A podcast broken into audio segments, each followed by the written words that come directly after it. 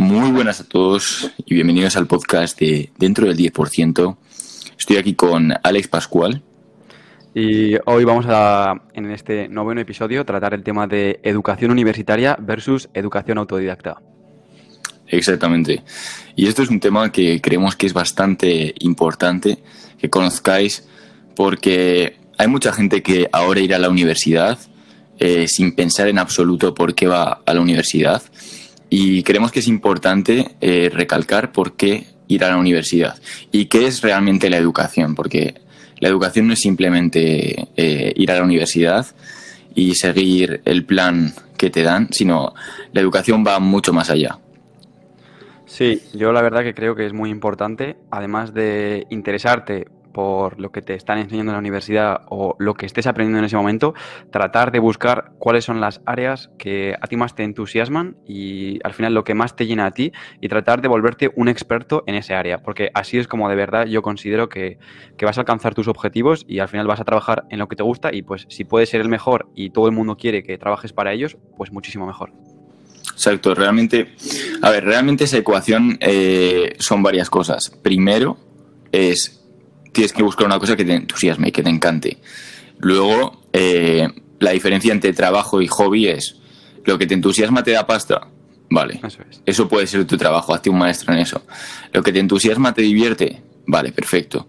Eh, lo pones como hobby para desarrollar tus talentos creativos, para sentirte más feliz, para, para, desarrollarte en general, pero eso no va a ser tu trabajo al final. Y bueno, puede que en el futuro, eh, si tienes el poder de influencia suficiente para hacer tu hobby eh, un trabajo tus huevos, pero suele ser bastante complicado. Y realmente a todo el mundo que tengáis vuestro hobby poco común y que la gente no esté dispuesta a pagar por lo general por él, oye, eh, si conseguís eh, hacer de eso algo que podéis monetizar y algo que a la gente le guste, oye, vuestros huevos y ya por ello. Sí, o sea, lo que acabas de decir yo lo comparto al 100%. Es importante que, lo que a lo que te vas a dedicar sea algo que primero te guste, segundo, se te dé bien y tercero, puedas obtener una recompensa. En este caso estamos hablando de una recompensa financiera por ello y de esta forma eh, seguir eh, construyendo lo que va a ser tu trayectoria profesional y poder terminar en la meta que tú te hayas preestablecido desde el principio. Exacto. Eh, a veces, eh, sobre todo la gente que tenemos, bueno, yo en mi caso tengo mentalidad de emprender, de aprender por mi cuenta, de crear proyectos.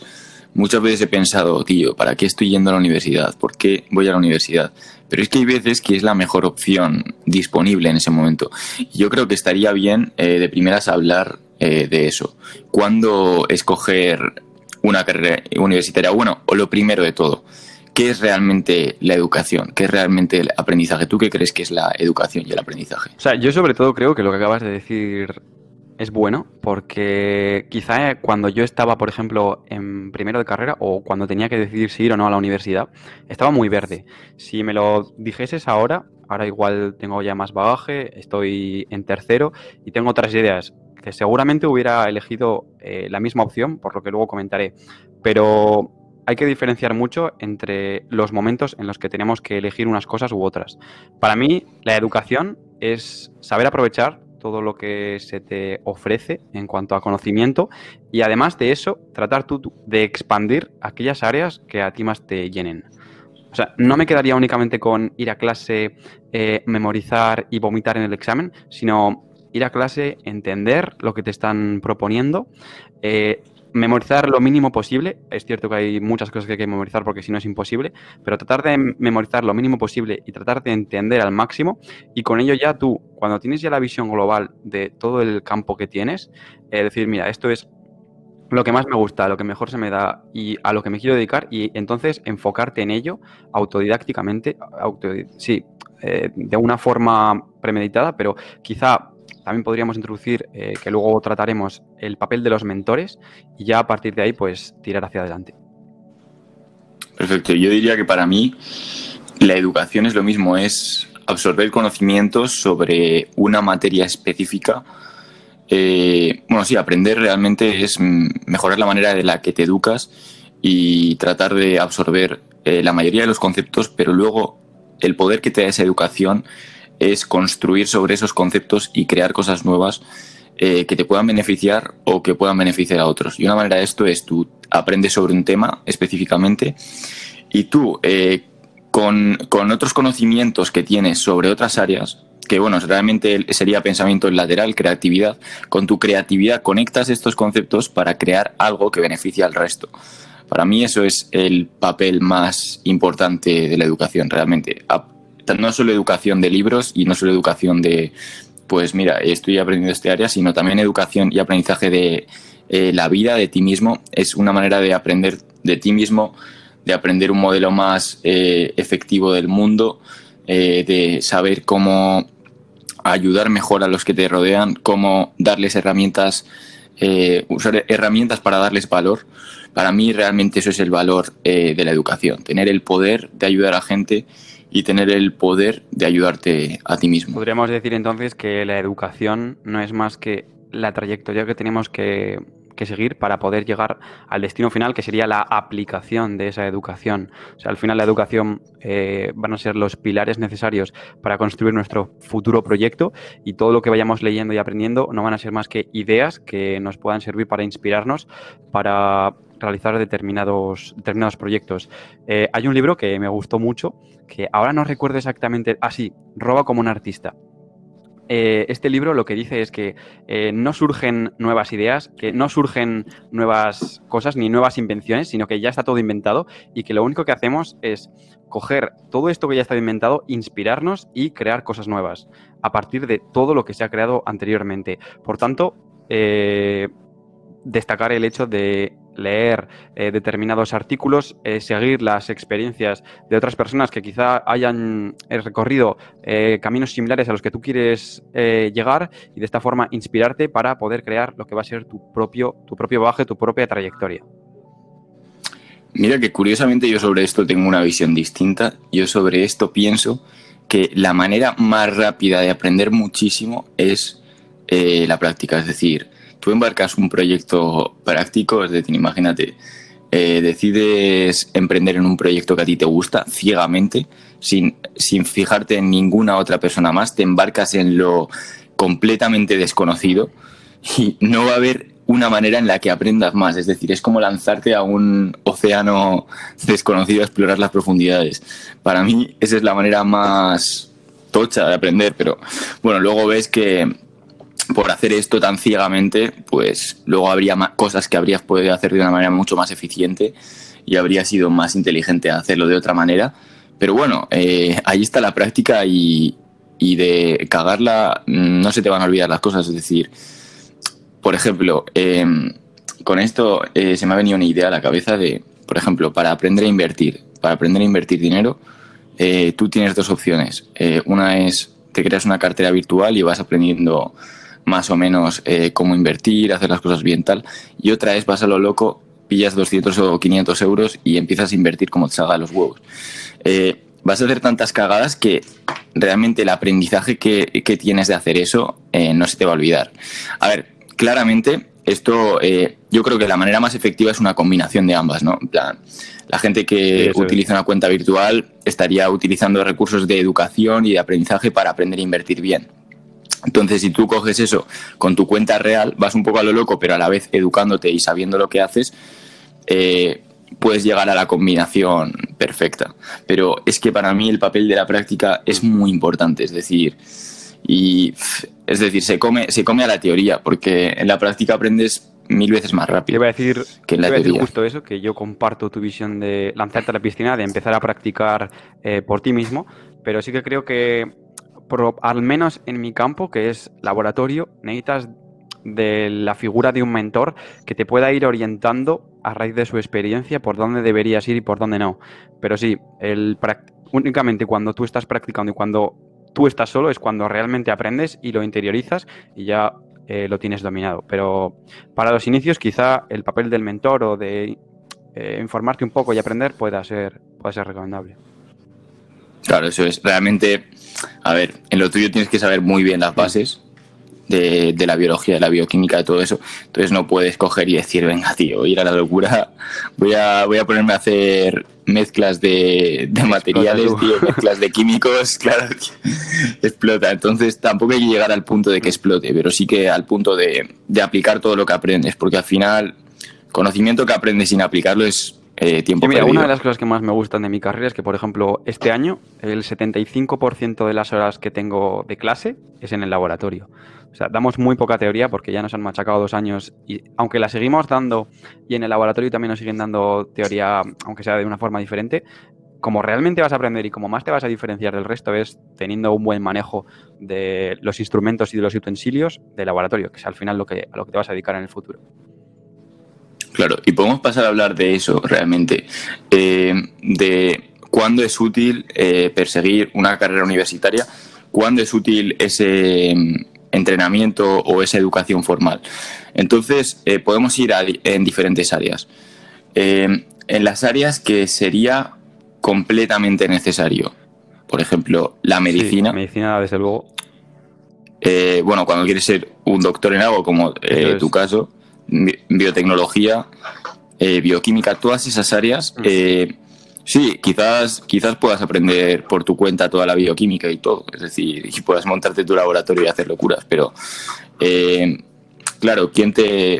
Es decir, si tú quieres ser un doctor y que te, que te digan que eres un doctor, ¿sabes? Que digan que eres un doctor y, y ser reconocido, eh, no tienes otra que, ir por la vía tradicional, o al menos que yo sepa. No, no se puede de otra forma. Eh, para ser un doctor y dedicarte a la investigación o a la docencia en la universidad, necesitas primero tener la carrera universitaria, después realizar un máster y después realizar el doctorado. Estamos hablando de cuatro, al menos en España, de cuatro años de, carrera universitaria, uno o dos años de máster y otros cuatro años de doctorado, en el que vas a estar ya realizando un trabajo de investigación real y vas a presentar la tesis. Y en ese momento, cuando lo hayas aprobado, ya serás reconocido como doctor.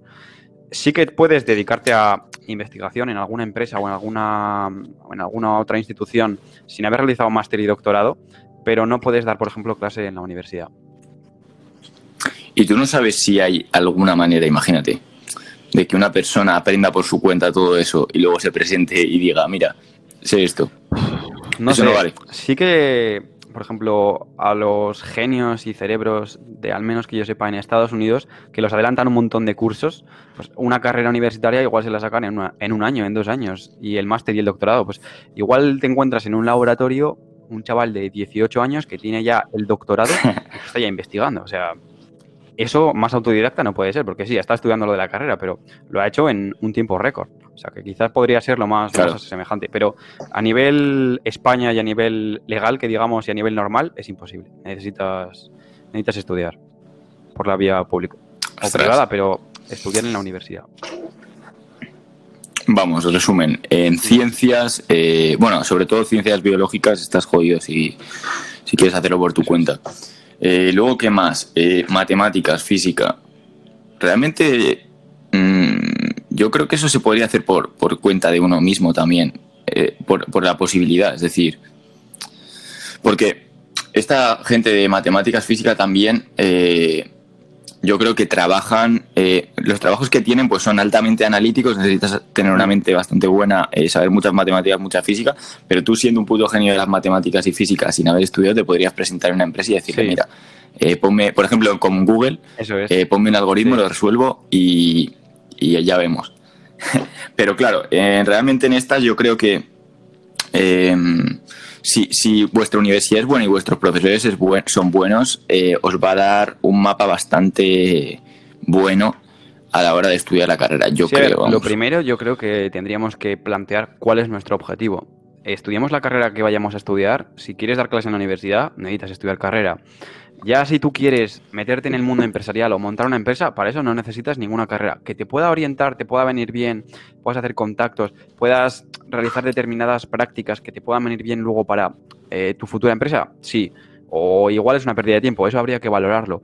Pero primero yo creo que es importante que establezcamos cuál es nuestro objetivo si, por ejemplo, queremos eh, trabajar en una empresa o lo que queramos hacer. Por ejemplo, un programador, eh, un data scientist, por ejemplo, quizá ir a la universidad podría venirle bien para sentar unas bases, pero también es verdad que igual en algún curso de uno o dos años podría aprender lo mínimo y a partir de ahí eh, estudiar autodidacta. Bueno, lo mínimo o, más que la universidad y, en dos años. Y luego ya tirar por, de forma autodidacta aprender tú sobre lo que a ti te gusta y luego con todo tu conocimiento o con los proyectos que hayas hecho anteriormente puedas ir a tal empresa y decirle, mira, yo he hecho esto, si quieres te puedo mejorar tu empresa haciendo esto, esto y esto y les va a dar igual que tengas una carrera, les va a dar igual lo que tengas, lo que ellos quieren es la aplicación, que tú tengas ese conocimiento, esa capacidad de poder resolver los problemas que ellos tienen o de mejorar lo que ya tienen y ellos van a querer resultados, no van a querer el título ni nada. En cambio, quizá en otras carreras, como pueda ser la mía, eh, si yo que es biotecnología, porque no si yo quisiera trabajar en una empresa, en una farmacéutica, por ejemplo, desarrollando una vacuna, eh, me van a pedir la carrera, porque eh, ¿cómo le explico yo que autodidácticamente he estado eh, practicando en el laboratorio? O sea, es imposible, no, te piden la carrera. Claro. Además, es un riesgo a la salud pública al final, es decir, porque, a ver, se tiene por supuesto que las universidades tienen ciertos estándares de calidad y van a enseñar buenas prácticas en el laboratorio. Y claro, si viene un flipado y dice que ha hecho no sé cuántos compuestos químicos por su cuenta, llega, llega ahí y le dice, mira, he hecho una vacuna mejor que la vuestra en mi casa. Eh, pues dicen, ostras, esto, este pavo es un puto peligro. Es decir, este pavo puede matar a miles de personas, ¿sabes? Aunque, aunque bueno, igual luego se demuestra que es segura y el tío tiene... Pero bueno, es bastante complicado. Entonces, sí, hay que saber lo que se quiere. Si quieres ser funcionario, al final vas a tener que estudiar una carrera. Si, eh, si quieres ir por el mundo empresarial, ya es interesante las posibilidades, porque realmente si quieres ir por el mundo empresarial necesitas una cosa, que es dinero. Eh, aunque se puede emprender con poco dinero, que claramente se puede, eh, si eres inteligente y buscas buenas estrategias y eres y tienes dedicación y aprendes ciertas habilidades, lo cierto es que para, llegar a un buen nivel sí que necesitas una base, es decir, igual necesitas de base 10.000, 20.000 euros para, para comenzar un proyecto. Entonces, yo creo que es muy interesante el hecho de estudiar una carrera, no por el hecho de las habilidades que te pueda dar la carrera, sino si estudies una carrera buena y en una universidad prestigiosa, por ejemplo, en mi caso estudié en la Carlos III, que es una, una universidad bastante buena en cuanto a economía, eh, esto os, va a abrir puertas sobre todo eh, para trabajar en empresas y cobrar bien de primera realmente. Y esto os puede servir para ahorrar dinero para, invertir más tarde o ver cómo funcionan estas empresas por dentro. Yo creo que el papel que tienen las universidades en áreas de marketing, negocios, eh, bueno, economía igual, bueno, igual puede haber universidades que sean bastante buenas enseñando economía, pero sobre todo en el tema de los negocios eh, lo que trae la universidad es networking y contactos, porque yo estudio empresa y tecnología, me acuerdo que entramos gente bastante apasionada sobre el tema de la empresa y tecnología y la verdad es que nos eh, decepcionó un poco el nivel, es decir, dijimos, joder, eh, esperábamos que nos enseñaran cosas más concretas como por ejemplo hacer campañas de anuncios en Facebook Ads, más programación, más bases de datos y joder, nos encontramos con un montón de asignaturas eh, un poco chorra, un poco mierda, que, no nos van a servir a nosotros ni vamos a utilizar nunca. Y la verdad es que se agradecería si las carreras fueran más específicas y más directas. Es decir, tú quieres aprender a... Realmente aprender a emprender no se aprende, se hace. Pero si tú quieres tener habilidades que te ayuden a eso o que te ayuden a encontrar un trabajo que te pueda dar bastante dinero para luego posteriormente invertir, pues joder, eh, a saco de economía a saco economía global, eh, mm, todo ese tipo de cosas para entender más o menos cómo funcionan, eh, a saco finanzas, un montón de programación, eh, un montón de, no sé, yo quitaría asignaturas de emprendimiento porque nos meten asignaturas de esas de marketing digital, emprendimiento, no sé qué, y más asignaturas prácticas de, por ejemplo, que nos enseñen a hacer campañas de anuncios, que nos enseñen a hacer aplicaciones, páginas web, ese tipo de cosas, lo cual no tenemos, que se agradecería bastante. Y yo creo que esto es lo que da la educación flexible en estos casos. Es decir, tú tienes dos opciones. Si tú vas por la rama de negocios, economía, tal, tienes dos opciones. Una es, eh, puedes estudiar en la universidad. Bueno, tienes tres realmente. Puedes estudiar en la universidad. Otra vez puedes estudiar por tu cuenta. Por ejemplo, en Coursera. Eh, hay plataformas que se llaman Coursera, edX. O leyéndote libros realmente que te pueden dar, bueno, son por ejemplo de universidades prestigiosas, Harvard, tal, que muchas de ellas sí quedan las asignaturas esas bastante bien y están muy actualizadas porque igual a mí me dan una asignatura de, que, está, que es de hace ocho años sobre economía, entonces, ¿qué perspectiva tienes realmente? Eh, cambian mucho las cosas. O en negocios digitales, que es de 2012, y dices, hostia, tío, si es que todavía no haya salido muchas de las igual cosas que han salido un ahora. desactualizada la carrera, ¿no? Claro, entonces si estuvieran, y eso que es Sí. nueva la carrera de hace dos años, pero bueno, eh, realmente necesitaría más, más curro metido. Pero bueno, en fin, que si vosotros eh, vais por el mundo de los negocios, claro, si ya tenéis dinero y tenéis habilidades, eh, para adelante. No sirve de nada la universidad, realmente. Si creéis que... Pero la pregunta que os tenéis que hacer es, ¿tengo habilidades que me puedan permitir eh, valerme por mí mismo? Es decir, ¿tengo actividades que me puedan dar dinero? Y ya no solo tenerlas, soy capaz de demostrar que tengo esas habilidades y monetizarlas y que haya gente dispuesta a pagar por mis habilidades. Si es así, no necesitéis la carrera. Pero si no es así, quizás la mejor opción sea la carrera. Y, y si no tenéis otra mejor opción, no vayáis al loco y decir, no, sí, lo voy a conseguir en un año, voy a emprender, voy a hacer mi negocio. No, pues no es así. Eh, podéis intentarlo, pero eh, la opción más segura dentro de lo que cabe Mira, es yo lo que estudiar la creo es carrera. que ha- hagáis lo que vayáis a hacer, eh, estudiar una carrera. Si, si habéis tomado ya la decisión de, de estudiar la carrera, creo que tenéis ahora que decidir cuánto tiempo vais a dedicarle a la carrera y cuánto tiempo vais a dedicarle a, por ejemplo, eh, una educación alternativa autodidacta para diferenciaros, porque daros cuenta de que cuando vosotros salgáis de la carrera, imaginad que salís pues los 100 que estáis en clase, eh, la diferencia entre que te contraten a ti o, o contraten al de al lado va a ser lo que hayáis hecho al margen de la carrera, porque la carrera la habéis hecho los dos.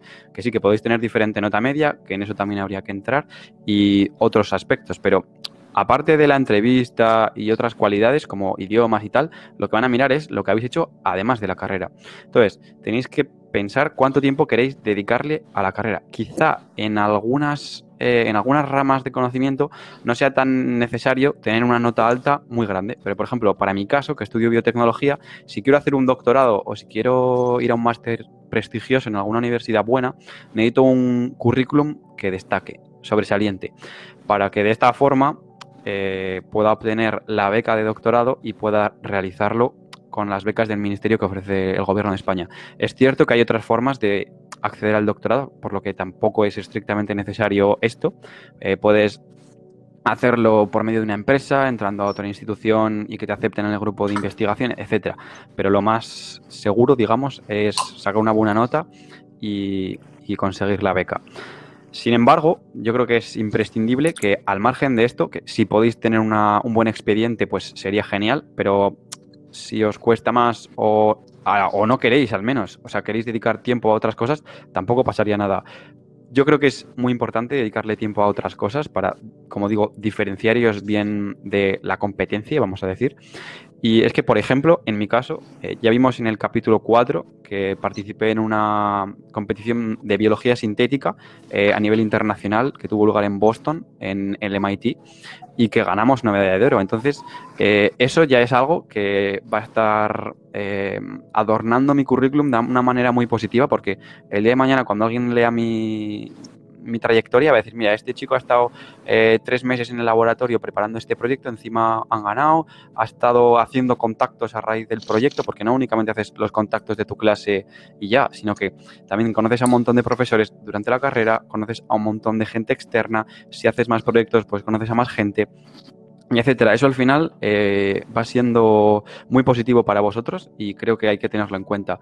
Además de este proyecto, pues yo, eh, por ejemplo, en mi universidad un punto positivo es que nos dan la posibilidad de participar, digamos, o de acudir a una serie de cursos de competencias transversales que realiza la universidad, que la verdad que tienen una pinta increíble, sobre liderazgo y otras soft skills que yo creo que el día de mañana eh, serán muy valoradas porque al final es también lo que diferencia a una persona de otra, las micro habilidades que, que tiene a la hora de hablar con los demás, a la hora de controlar sus pensamientos, eh, de autoexigencia, de la presión, etcétera, a la hora de dirigir a los demás, de controlar los proyectos, y etcétera. O sea, yo creo que es importante eh, formarte en otros aspectos de, de tu vida, además que la propia carrera en sí. Idiomas, por ejemplo, es muy importante. Si queréis tirar por la rama de ciencias, es imprescindible que tengáis eh, un alto conocimiento de, inglés y si tenéis demás idiomas, pues mejor que mejor. Y imagino que en tu rama, Antonio, será, será igual.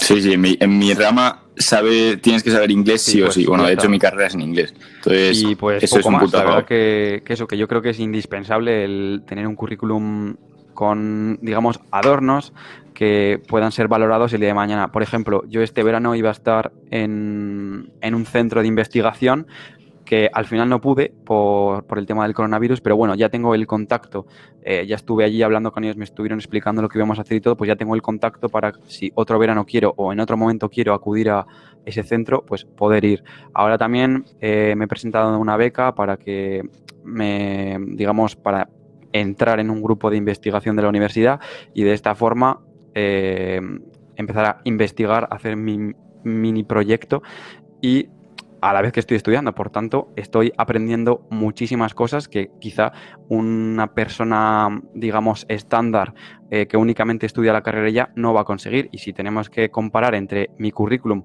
y el de la otra persona, pues lógicamente mi currículum va, a ser más querido.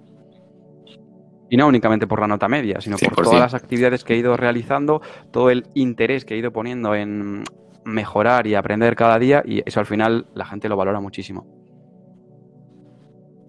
Claro, y, realmente sobre todo por las actividades, es decir, por porque si demuestras que tienes experiencia en esos campos, ostras, parece que, bueno, parece que en tu carrera pues sí que importa más la nota media por el tema de las becas, lo de meterte en investigaciones y todo eso, pero yo siempre me he planteado realmente lo de la nota media. Eh, a mí nunca me ha interesado tener buena nota media por el hecho de que si yo, por ejemplo, puedo sacar, bueno, un 6, 7 de media tal, y bueno, más tirando al 7 de media y dedicar bastante poco tiempo a la carrera y luego desarrollar por mi, por mi cuenta otras habilidades como programar, como el marketing digital, eh, llevar a cabo campañas de anuncios, eh, participar en proyectos, invertir. Si, si yo puedo hacer eh, las otras actividades, realmente estaré demostrando que sé muchísimo más eh, que una persona que tenga un 10 de media y no tenga ni puta idea de marketing digital, ni de programar, ni de empresas, ni haya eh, llevado a cabo es mínima dosis efectiva. Al menos es... hacer lo mínimo posible, de meter el mínimo horas posible para que te dé el máximo posible de los resultados que tú quieres obtener no es, no es necesario tampoco tener una nota media de 9. O sea, podrías tener una nota media de 7 y si quieres hacer un doctorado, te puedes ir a otro país que no sea España, que en otros países es mucho más sencillo, la verdad, porque aquí, bueno, ya sabemos todos que el tema científico está un poco jodido, digamos, y es un poco complicado conseguir financiación porque se invierte poco dinero desde el gobierno, pero bueno, eso es otro tema y es un poco complicado. Pero bueno, eh, no tenemos que quedarnos ahí. También, y quizá no sea vuestro objetivo investigar, quizá querráis ir a una empresa. Yo estoy hablando de esto porque para la gente que quizás su objetivo sea investigar, o al menos al principio, porque una vez has investigado, quizá luego puedas dar el cambio a la empresa y vas a ser muy querido, porque no hay que olvidar que eres una persona que ha estado cuatro años estudiando, ha estado dos años de máster, otros cuatro años realizando proyectos y luego ha seguido haciendo colaboraciones con otros países, que durante el doctorado se viaja, se va a otros laboratorios que hacen cosas parecidas y, y demás, y tú en esos momentos estás aprendiendo un montón, un montón de cosas que a la empresa le puede venir que flipas. O sea, tienes un montón de conocimiento y vas a ser una persona súper querida en las empresas y súper valorada. Eso es. No, sí, la verdad es que todo suma. Y eso, la verdad es que suma bastante. Y encima, tener una nota media buena indica bastantes cosas realmente. Indica tener constancia, indica eh, adaptarse eh, hacia, es decir, tener una capacidad de adaptación bastante grande y una capacidad de aprendizaje bastante grande y además si encima has llevado a cabo actividades, pues quiere decir que eres una persona muy organizada, es decir, eso claramente suma bastante. Yo realmente mi objetivo eh, con, con lo que hago y con, los proyectos que llevo a cabo, yo mi objetivo es que no importe mi nota media, es decir, que mis acciones hablen por sí mismas. Ese, ese, es realmente mi objetivo y confío tanto en ello que ni siquiera me preocupo demasiado por la nota media. Sí que es verdad que, por ejemplo, para, aunque yo invierta y aunque yo tenga un portfolio de inversión y me haya ido bien, eh, en muchas empresas de inversión, que realmente igual me interesaría eh, al salir de la carrera entrar en una empresa de inversión, aunque tengo que eh, barajar opciones, se fijan muchísimo en la nota media, pero precisamente porque ellos lo que buscan es una persona a, la que ellos puedan educar para que siga eh, bien su sistema de inversión o que siga bien su modelo. Entonces, a una persona que aunque tenga un portfolio y no tiene una buena nota media, pasa un poco de la carrera y tal, le ven como un rebelde, por así decirlo. Dicen, este tío, bueno, sí, le ha, ido, le ha podido ir bien invirtiendo, pero el cabrón va a aprovechar eh, cuando aprenda cómo lo hagamos nosotros para pirarse y sacarse pasta por su cuenta. Vamos, así es como lo veo yo.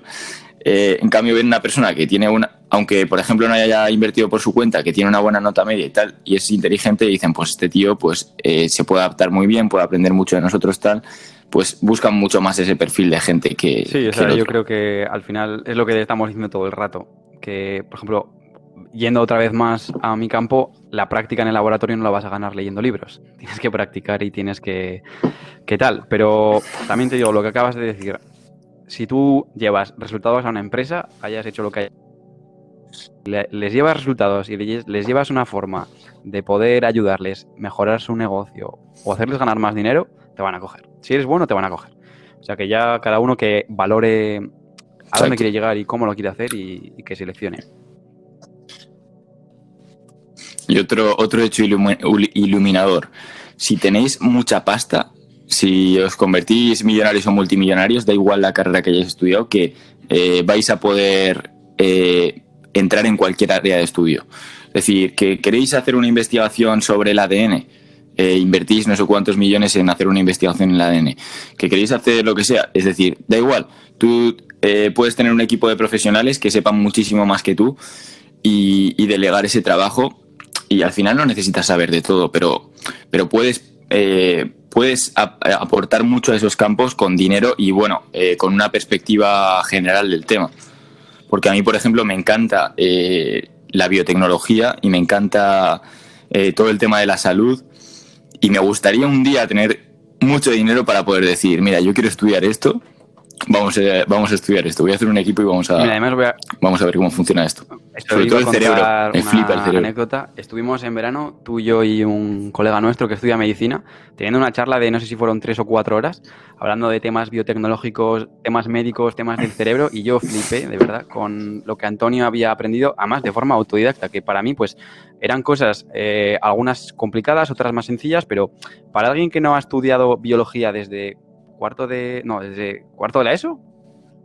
Tercero de la ESO, pues es muy avanzado. Y, ahí me di también cuenta que la cantidad de cosas que puedes aprender de forma autodidacta es enorme.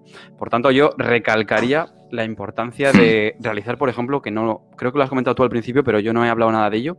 Realizar, por ejemplo, cursos online. Eh, no hace falta gastarse ni un euro. O sea, hay un montón de plataformas que os permiten eh, realizar cursos online y encima de universidades súper prestigiosas.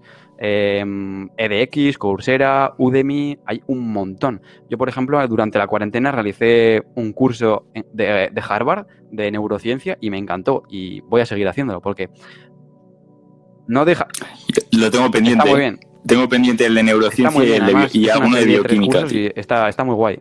Eh, yo tengo que hacer ahora el segundo, que es el cerebro, y la verdad que tengo muchas ganas. Y o sea que te va a molar, te va a molar. Qué locura. Sí, y si te mola ya me lo compartirás, porque eso, buah. Conozco uno un poco más jodido, más complicado, más un poco más de nivel, pero que tampoco creo que tengas demasiados problemas, que mezcla la parte biotecnológica y la parte empresarial. Tú en la parte empresarial irías sobrado. Yo había cosas que, claro, que no sabía, cosas técnicas y teóricas, pero eh, muy, muy bien, porque te mezclan eh, conocimiento eh, emprendedor del MIT, además es este curso, o sea que el MIT es MIT es la universidad más emprendedora junto a Stanford que hay, bajo mi punto de vista. Eh, la mayoría de grupos de investigación sacan patentes, sacan... Bueno, tienen una filosofía ahí metida de modelos de negocio y tal increíble. Y está muy guay porque junta el mundo farmacéutico de vacunas, enfermedades tal, con la parte más empresarial y te da un punto de vista muy, muy enriquecedor. Así que eso, buscad... Ah, pues sí. Yo sí hicieron un máster eh, me, encantaría hacerlo en neurociencia, sinceramente.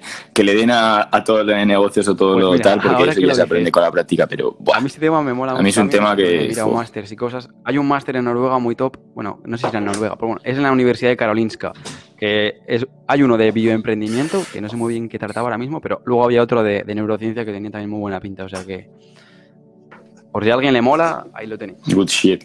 Y, la neurociencia computacional. es una locura, eso es una locura. Sí, sí, a mí, a mí eso, bueno, cosas de las que iré aprendiendo por mi cuenta, pero para que veáis que al final eh, lo más importante, que eso no se os puede olvidar, es hacer buenas preguntas, porque em, tú puedes querer aprender de un tema, pero por ejemplo buscáis en Google y lo primero que os va a salir es del hijo puta del, que haya hecho un SEO de puta madre, la primera página, que es una página de mierda, que tiene artículos de 300, 300 palabras. Entonces, para encontrar buenos recursos eh, no podéis buscar en Google, porque os va a costar un montón, vais a encontrar los que estén mejor posicionados, no los mejores, que son bien distintos. Entonces, ¿qué podéis hacer? Pues hacer buenas preguntas. Por ejemplo, Alex sabe mucho de biotecnología, de biología y tal. Yo quiero aprender algo sobre el cerebro a un nivel básico tal. Eh, pues le pregunto, oye, ¿sabes buenos recursos sobre esto? Y él seguramente me lo diga bien claro, porque es lo que ve más a menudo. Que quiero aprender programación, gente que sean muy buenos programadores, les digo, oye, tío, ¿cómo aprendo? Yo fui a un sitio, eh, un evento en Madrid que era de programadores, tal, yo sin tener ni idea de programación, pero les pregunté, oye, eh, ¿cuál sería el mejor recurso para empezar y aprender programación? Y la mayoría de programadores élite recomiendan freecodecamp.com. Ah, no, freecodecamp.org. Y es una plataforma buenísima porque de lo que trata es, tú tienes un curso pues, eh, de más o menos 30 horas, que es un curso medio, vamos, cortito, y luego tienes proyectos que duran en total unas 300 horas para, para completarlos. Es decir, cinco proyectos prácticos de, por ejemplo, tú haces una calculadora aritmética, tú haces una calculadora de áreas de poliedros, lo que sea. Y entonces tú con esos proyectos, tú los tienes en tu portfolio personal y dices, mira, yo he hecho esto. Mira, yo he hecho... Eh, yo qué sé, una calculadora de macronutrientes de la dieta, ¿sabes? Eh, o una calculadora de, los porcentajes de entrenamiento, yo qué sé, algo así. Y, la, una empresa o, o, bueno, la gente que quiera trabajar contigo ve tus proyectos por la práctica que has realizado y no por el curso que te has hecho. Entonces, por eso ese curso es tan valorado, porque te da, te da el conocimiento teórico, pero además te da horas y horas de práctica realizando los proyectos. Tanto los cursos como a la gente que tú puedas acceder no van a ser más que mentores que te van a encaminar a la dirección que tú quieres llegar y al destino final. O sea que yo os recomiendo muchísimo investigar acerca de cursos sobre las áreas que más os motiven. Además hay, hay, cursos de idiomas, hay cursos de hay cursos de todo tipo en este tipo de plataformas, o sea que yo la verdad que valoro mucho que existan y los estoy utilizando bastante. Y luego el tema de, las, de los idiomas es que también sirve para, lo que llamo yo el arbitraje de países. Es decir, que España está mal, tú aprendes alemán o aprendes francés y te puedes ir a Suiza, a Alemania, que está mucho mejor y puedes ganar mucho más dinero. Al final, yo no dependería directamente del país en el que estás viviendo. Yo buscaría oportunidades mucho más allá, porque hay países también que quizás están mucho más acordes con tu estilo de vida, con tus ideas, con, lo que sea. Y tú realmente no tienes que, muchas veces es muy difícil intentar cambiar todo, eh, intentar cambiar el entorno donde vives y, suele ser imposible. Eh, quizás algún gran líder lo pueda hacer, pero eh, suele ser muy difícil. Entonces, tú lo único que tienes que hacer es irte a otro país y buscar oportunidades. Y eso lo puedes conseguir sabiendo idiomas. Yo sé inglés, pero me gustaría aprender o alemán o francés que creo que también me pueden dar mucha oportunidad. Y al final aprender nuevas culturas también te enseñan muchas cosas, porque encima eh, los lenguajes están estructurados de maneras de, en las que eh, solo por, por, las ciertas maneras de hablar, eh, la gente por lo general se siente de unas maneras u otras. Esto es muy interesante, realmente, la, la neurolingüística. Y, y, por ejemplo, en los alemanes son menos expresivos porque su lenguaje es mucho menos expresivo. Tienen 20.000 palabras que cada una significa una cosa y tampoco tienen que comunicar tanto con el lenguaje corporal y con las expresiones y hablar tan, en, tan alto como los españoles, con diferentes tonos como hablamos los españoles, porque ya tienen casi una palabra para cada tono de, lo que quieren hablar. En cambio, el español, pues es eh, tiene menos palabras, pero eh, una palabra puede, puede significar muchísimas cosas. Es decir, eh, es que tal cual que tú puedes decir mierda de, de, de, muchísimas maneras o cabrón de muchísimas maneras y que cada persona entienda una cosa. Sí. Tú puedes decir cabrón de risas o cabrón con una cara de matarle a la otra persona sí, sí. que significa cabrón de verdad. Entonces, Sí, y esto lo de también es al final yo creo que es indispensable si quieres llegar a lo más alto. Si no, si no os gusta, pues no tiene que ser para siempre. Una vez hayáis viajado, podéis volver. Yo, por ejemplo, eh, estudiando biotecnología, pues lógicamente quiero ir a Estados Unidos, quiero ir a donde está el sector más top de la biotecnología, de la investigación, donde están los mejores equipos, donde están los mejores grupos de investigación, que no digo que estén los únicos, pero al final allá es donde más dinero se mueve, donde más proyectos se mueven y donde está al final lo mejor. Entonces, yo creo que ir allá, yo me saqué el C1 de inglés, eh, seguiré estudiando inglés para tener un nivel mejor, pero yo creo que es muy importante el, por ejemplo, decidir irte a Estados Unidos, aprender un montón, hacer un montón de proyectos, mejorar un montón, crear tu propio nombre y luego si quieres volverte a España, volverás, pero serás el puto amo, o sea, volverás aquí y serás de lo mejor de lo mejor, porque has estado allá un montón de años aprendiendo de los mejores, que no digo que en España no haya mejores, pero ya me entendéis. Y, Ya. No, es que ahí, ahí van al extremo. Es y decir, al final aquí lo vais a petar. Cuando Ahí volváis, van a otro porque vais nivel. a traer un montón de conocimiento y un montón de, de ideas. O sea que yo creo que es muy enriquecedor. por ejemplo, es que en Estados Unidos, de las cosas que hablamos, de optimizar la mente, optimizar el cuerpo, esto en Google, en charlas de Google y en general en Estados Unidos se lleva hablando desde 2012. Y, y realmente nosotros, y bueno, eh, otra gente, pero realmente creemos que nosotros somos de los primeros podcasts que estamos hablando de, todas estas cosas. Eh, os lo- en- sí, exactamente, me refiero en habla hispana. Eh, por ejemplo, en habla inglesa se habla de biohacking, de optimización de la mente, de los estados de flow, de los nutrópicos, de... Y, y aquí estamos obsoletos en eso. Creo que Sí, tío, la verdad nos tenemos que poner mucho las Y no pilas. sé si quieres verdad. decir alguna otra cosa más. Bueno, eh, podemos acabar con el tema de los mentores que tú siempre lo mencionas eh, y, y parece interesante. Yo eh, decir que sobre los mentores eh, no tengo ningún mentor. Tengo inspiraciones y tengo... Bueno, sí, tengo inspiraciones realmente. Tengo mentores que no son mentores como tal en persona, pero puedo, puedo leerme un libro, puedo eh, inspirarme en una persona y decir, este tío es el ejemplo de cómo yo quiero hacer las cosas. Eh, para mí es un modelo profesional y voy a intentar eh, inspirarme de algunas de las cosas que hago. Pero más allá de eso no tengo mentores. Yo es que tengo una filosofía muy, muy autodidacta de encontrar mi propia manera de, de hacer todas las cosas y tengo cierto, cierto odio por lo general por las reglas, entonces no, no, no soy muy compatible con ese tipo de cosas, pero eh, me gustaría Vale, ver, tu, perspectiva sobre, sobre los mentores mentores. no tienen que ser para toda la vida. Por ejemplo, yo estos meses atrás he quedado con varios y varias empresarias y varios empresarios y investigadores también, porque a mí me gusta mucho la parte de investigación, pero también me gusta la parte empresarial. Entonces quería quedar con ellos para que me orientaran sobre qué camino seguir según su experiencia y para que me contaran cómo era el día a día de una persona eh, en su propia perspectiva. O sea, si yo cogiera el, camino que ellos habían cogido, ¿cómo iba a ser mi día a día? También creo que es muy importante que no pidáis consejo a la gente eh, que esté donde queréis estar vosotros, porque os van a dar el consejo desde su experiencia y desde lo que ellos han vivido y no desde lo que vosotros vais a vivir. Ha podido cambiar mucho la situación. Entonces, yo creo que es más importante que os cuenten su experiencia y a partir de ahí vosotros extraigáis conocimiento. Por otra parte, también aparecen mentores bueno, también podríamos eh, meter en este saco a profesores, eh, contactos que te han presentado en un momento que les puedas preguntar una duda, tal. Para esto viene muy bien tener eh, LinkedIn, por ejemplo, para hacer contactos en el, en el sector. Nadie te va a rechazar un café.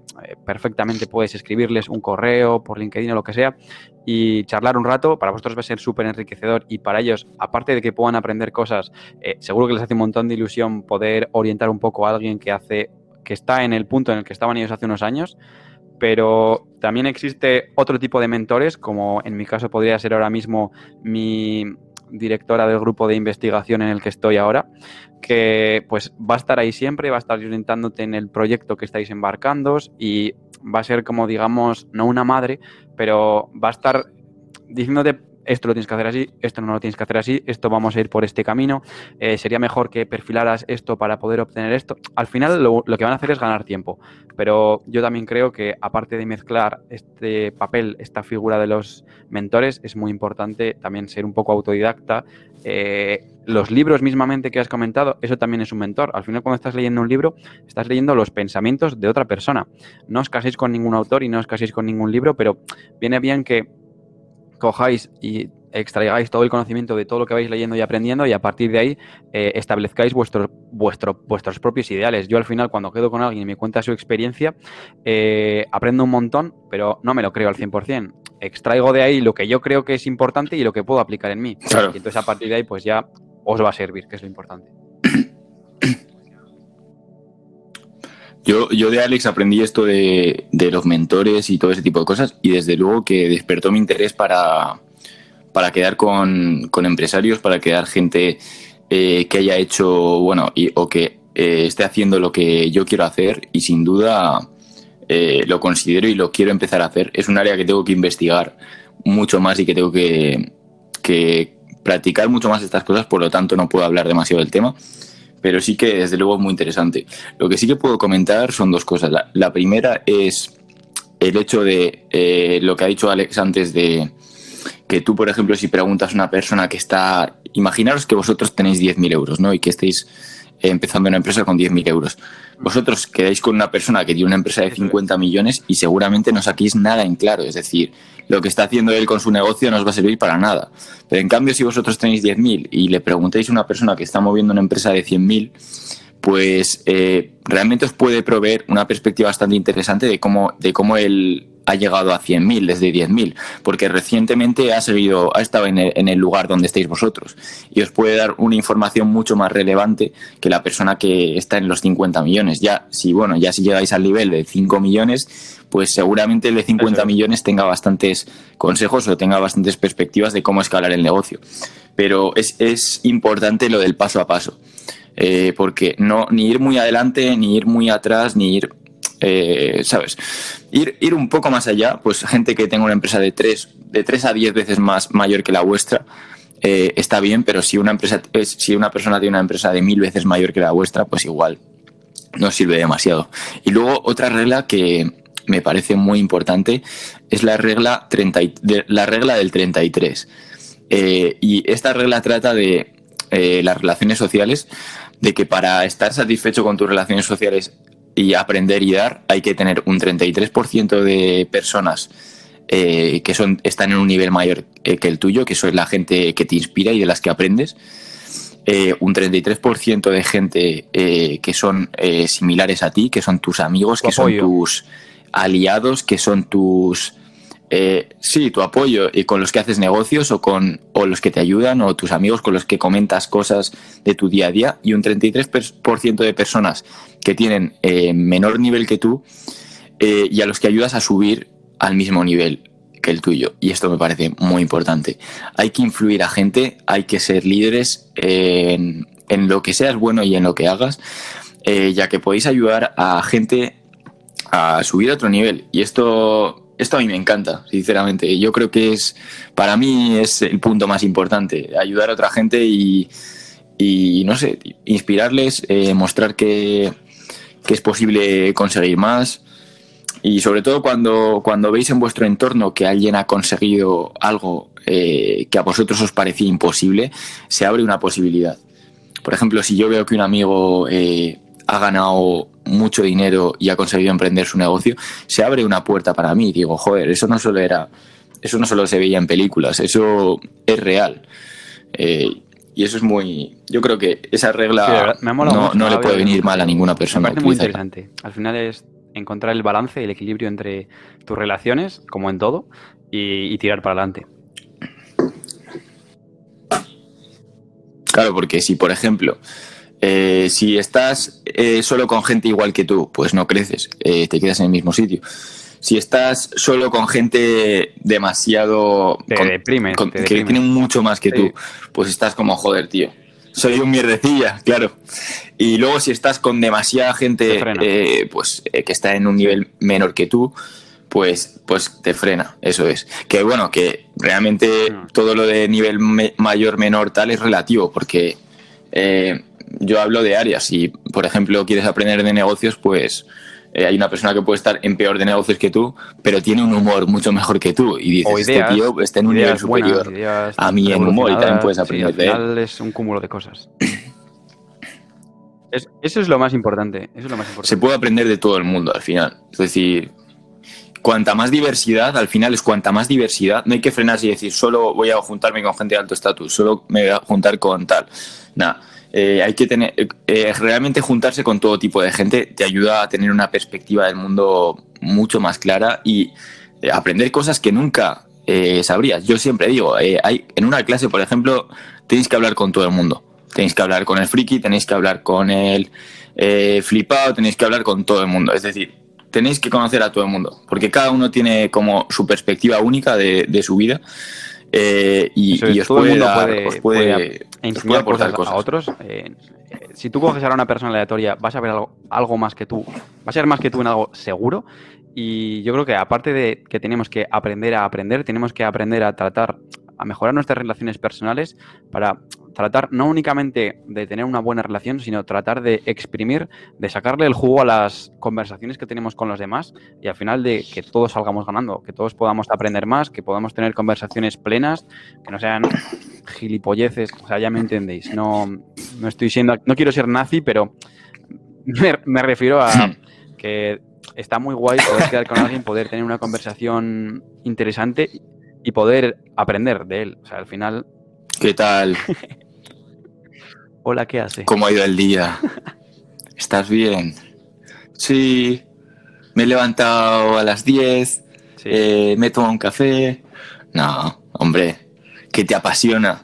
¿Qué estás haciendo? ¿Qué has aprendido últimamente? ¿Qué has leído últimamente? Además, ¿Qué ha sido lo mejor que del día? No, no solo células, tal. al igual que nosotros, eh, son- es como un espejo. Si yo, por ejemplo, bostezo ahora, Antonio va a bostezar. Eh, entonces, si tú tienes un... Si te oigo bostezar, igual también. Y si me oyes bostezar, no, no he bostezado, pero porque... pues acabo de bostezar. No sé si has bostezado tú. Sí, bos- Pero si- bostezas. si escuchas mucho la palabra bostezar, bostezas. bostezar, bostezar. me refiero... Igual. Si, si, si, has, si has bostezado tú en el vídeo, eh, tienes que darle Eso. like y, si y comentar. con Bueno, y buena suscribirte también. iniciativa, vas motivado, vas enérgico, eso al final se lo vas a pegar a otra persona. Si vas alegre, eso se pega. Pues si vas con unas buenas ideas y quieres tener una buena conversación con otra persona, la otra persona de igual forma la va, la va a tener también. Y al final eso va a ser súper enriquecedor para los dos y pues mejor que mejor. Exacto. La conclusión. eh, tenéis todo el potencial en vuestras manos. Es decir, hay unos recursos de aprendizaje increíbles. Sois capaces de aprender cualquier cosa. Podéis aprender bioquímica, podéis incluso hacer experimentos en vuestra casa y, realizar locuras, aunque seáis un peligro para, para el orden público, pero bueno. Por poder podéis, podéis aprender a programar, podéis aprender economía, tenéis todo el poder en vuestro ordenador, eh, tenéis todo el potencial en vosotros mismos y creo que es vuestro papel de mejorar día a día, eh, de tener constancia y de luchar por vuestro sueño. Y en, en esto, juntaros con gente de alto estatus, juntaros con gente de vuestro estatus y ayudar a la gente que esté peor que vosotros a que crezca más, liderad. Sí, al final y el límite está en la cabeza. haremos del mundo un lugar muchísimo cuál es mejor. nuestro objetivo, como estamos viendo todo el rato. Y pues a partir de ahí, eh, con las ideas que hemos dado en el podcast, nosotros lo que queremos es que podáis extraer lo que os haya servido mejor y poder orientar qué trayectoria, qué camino vais a seguir, ya sea con mentores en universidad, eh, cursos, etcétera, habilidades, lo que sea, para poder llegar a vuestros objetivos, que al final es para lo que estamos, para mejorar día a día y para llegar a la persona que queremos ser. Y de corazón, Sí. que se agradece muchísimo toda la gente que comentáis por privado de, joder, este podcast me ayuda muchísimo a mejorar. Eh, todos los comentarios que habéis Sí. hecho por Apple Podcast o por las plataformas que sean se agradecen de corazón. Impactar. Porque este es nuestro objetivo, al final. Este era nuestro principal objetivo. Ayudar a la gente, impactar, Sí. eh, traer herramientas para que la gente mejore y os lo agradecemos muchísimo. Y por lo tanto, tenéis que dar un chavales. like y suscribiros para chetar el puto algoritmo. Vamos a follarnos al algoritmo de, de YouTube y de los podcasts, Muchas gracias por suscribiros, el apoyo. compartidlo. Muy bonito como, Vamos- como vamos a empezar a el petarlo. feedback que nos dais. Y nada, nos vemos en el siguiente episodio. Hasta luego.